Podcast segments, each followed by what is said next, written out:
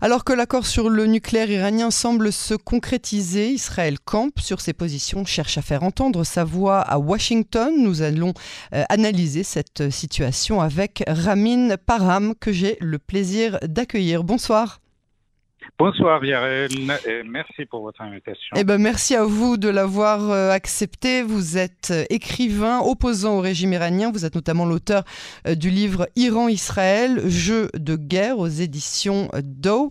alors, le ministre de la Défense israélien, Benny Gantz, s'est rendu à Washington pour s'entretenir avec de hauts responsables de la sécurité américaine. Le Premier ministre Lapide veut rencontrer Joe Biden le 20 septembre prochain lors de l'Assemblée de l'ONU. Le chef du Mossad s'envole lui aussi pour Washington. Quel plan euh, les États-Unis et Israël peuvent-ils envisager contre l'Iran euh, nucléaire? Est-ce qu'on est toujours dans la diplomatie ou est-ce qu'on est en train euh, d'envisager une option plutôt stratégique militaire? Écoutez, Yael, là je parle aussi sous votre autorité, mais si mes, mes, souvenirs sont bons, c'était il y a pas si longtemps. Euh, un ancien euh, ministre de la Défense, Ehud Barak, euh, avait parlé en Israël même, abordant ce sujet épineux, avait dit It is too late, c'est déjà trop tard. on ne pourra pas obliger le, projet atomique iranien avec des frappes euh, ciblé euh, pour atteindre un tel objectif, il faudrait une campagne militaire classique d'ampleur. Bon. imaginons, un seul, imaginons un, seul instant, euh, l'Iran c'est trois fois la France en, termes de superficie, mhm. c'est au cœur du Moyen-Orient, une guerre d'ampleur pour arrêter la marche atomique euh, d'une industrie euh, euh, dont une grande partie est clandestine, vous le savez aussi bien que moi, tout le monde le sait. dès le départ, toute cette affaire a été bâtie sur un mensonge, il n'y a aucun doute là-dessus. Aucun. nous sommes en train de chercher quelle est la solution à ce problème. Est-ce qu'il faut plus de sanctions est-ce qu'il faut maintenant engager une guerre en pleine guerre de l'Ukraine avec tout ce que vous savez euh, 13% mhm. euh, de, de, 8-9% de, moyenne d'inflation en Europe, la même chose aux États-Unis. Est-ce qu'il faut maintenant engager une guerre au Moyen-Orient pour détruire une industrie dont une grande partie est clandestine, dispersée dans un pays trois fois grand comme la France, sous les montagnes? Hmm. Et ça va être compliqué. Donc, mais on ne peut pas le laisser comme ça non plus. Ça, je suis entièrement d'accord avec vous. Il y a un voyou dans notre quartier, dans la région, au Moyen-Orient. Ce voyou, jusque-là, était armé de couteaux et de kalachnikov. Maintenant, il, faut il, va avoir un bazooka. C'est donc vraiment un gros, gros, gros problème. Le problème, c'est le voyou. Il n'y a aucune autre solution à ce problème qui va maintenant euh, frôler le demi-siècle d'existence, quasiment. Il n'y a pas d'autre problème qu'un changement de régime.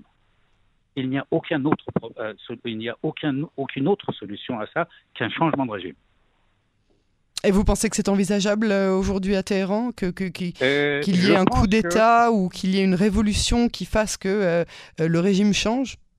Alors, euh, je sais que ça peut. Euh, beaucoup d'auditeurs, beaucoup de ceux qui m'entendent peuvent, penser que non, euh, que c'est utopique ou c'est une illusion, c'est l'opposition qui parle.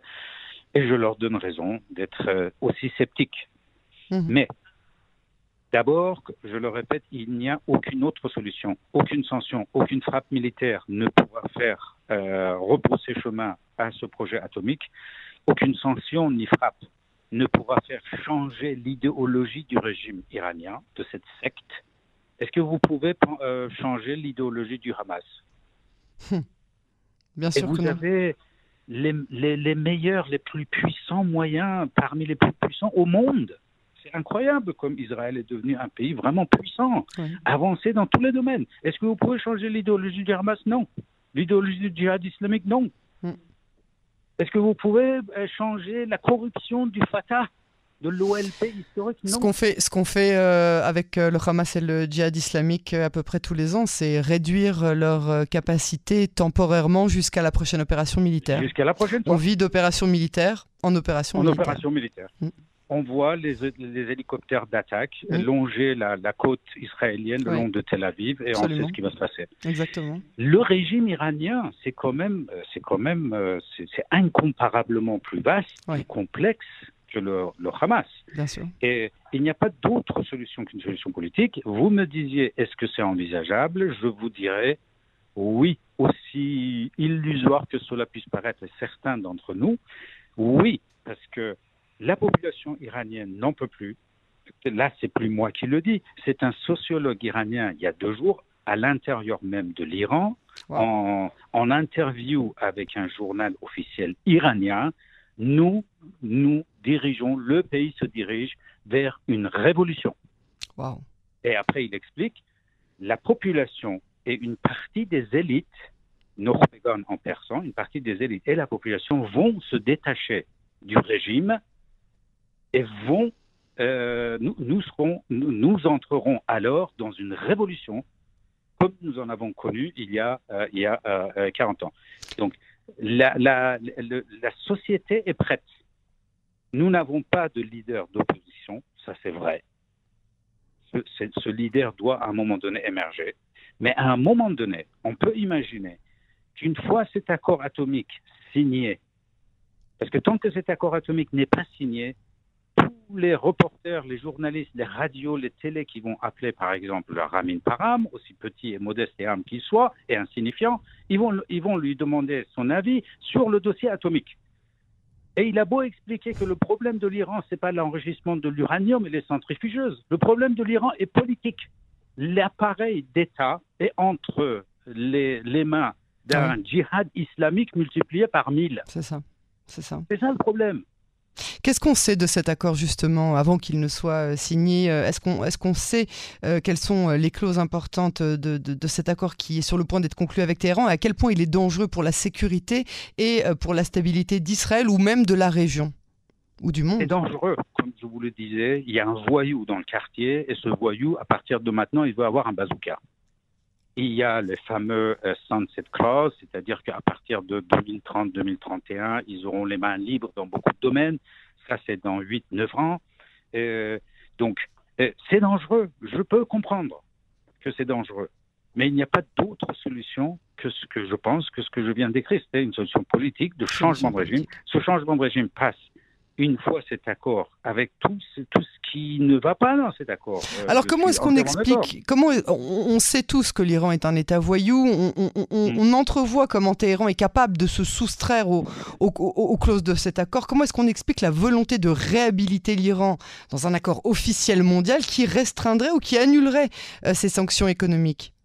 Bah, écoutez, euh, euh, euh cher Yael, cette affaire, depuis le début, comme je disais au départ, cette affaire, depuis le début, a, un aspect surréaliste.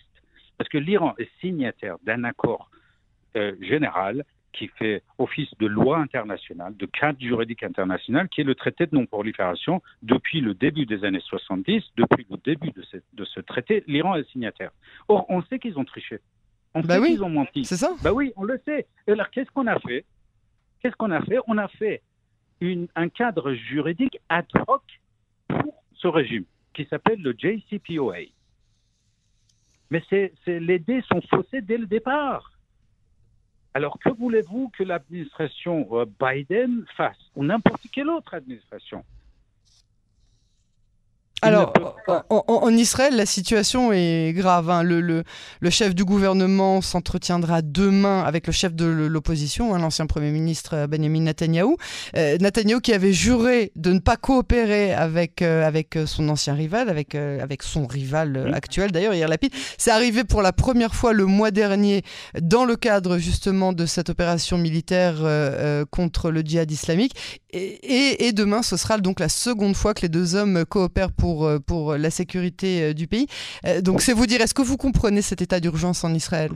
Absolument. Je peux comprendre quand vous êtes entouré de djihad islamique, de Hamas et de Hezbollah, et que vous avez tous les problèmes comme d'autres pays, mais encore beaucoup plus grave à cause de votre géographie, à cause de votre histoire, à cause de ce qui est autour de vous. Je peux parfaitement comprendre cette, anxiété.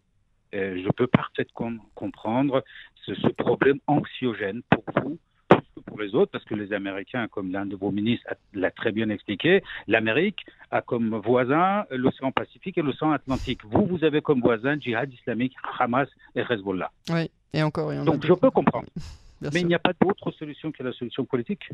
Et donc, est-ce que vous pensez qu'Israël est en train de mettre au point un plan qui, vont, euh, qui, qui, qui, va éventuellement soumettre aux États-Unis pour pouvoir euh, éventuellement infiltrer politiquement l'Iran ou bien euh, supprimer les, les, le régime iranien tel qu'il est aujourd'hui? Est-ce que c'est envisageable, faisable? Ce que Israël peut certainement faire, c'est que Israël n'a pas simplement euh, façon de parler, n'a pas euh, l'un des plus puissants leviers de, de, puissance dure, de hard power dans le monde. Vous avez l'une des meilleures armées et l'une des, l'un des meilleurs services de renseignement au monde. À côté de ça, vous avez également un pouvoir soft, soft power, un pouvoir de dissuasion qui est considérable ce pouvoir de dissuasion, il faut le mettre au service de la solution politique. Nous savons que la population iranienne est prête. C'est un sociologue issu de ce régime qui l'a dit il y a deux jours dans les journaux officiels. Oui. Nous allons vers une révolution. Si Israël pouvait mettre son immense soft power, euh, son pouvoir de, de, de, de persuasion mm -hmm. euh, au service de la solution politique, c'est-à-dire en expliquant à cette partie de l'élite iranienne qui est pro-Occident, qui sait que nous n'avons aucun problème avec Israël, que nous serons les meilleurs alliés au monde si ce régime cessait d'exister.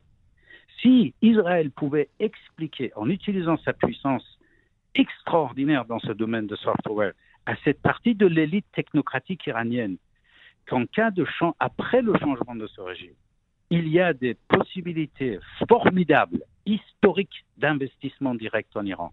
Il y a des possibilités de coopération historique. Nous pouvons réellement changer la face de l'Iran en dix ans avec le management, avec le savoir, la connaissance, la technologie et l'investissement direct étranger. C'est possible. Ramin Param, on espère euh, que euh, ça ira dans ce sens-là. En tout cas, c'était effectivement euh, la solution peut-être la plus pacifique, en tout cas la meilleure. Merci beaucoup pour votre analyse. À très bientôt sur les ondes de Canon français. Merci beaucoup, Yael. Merci.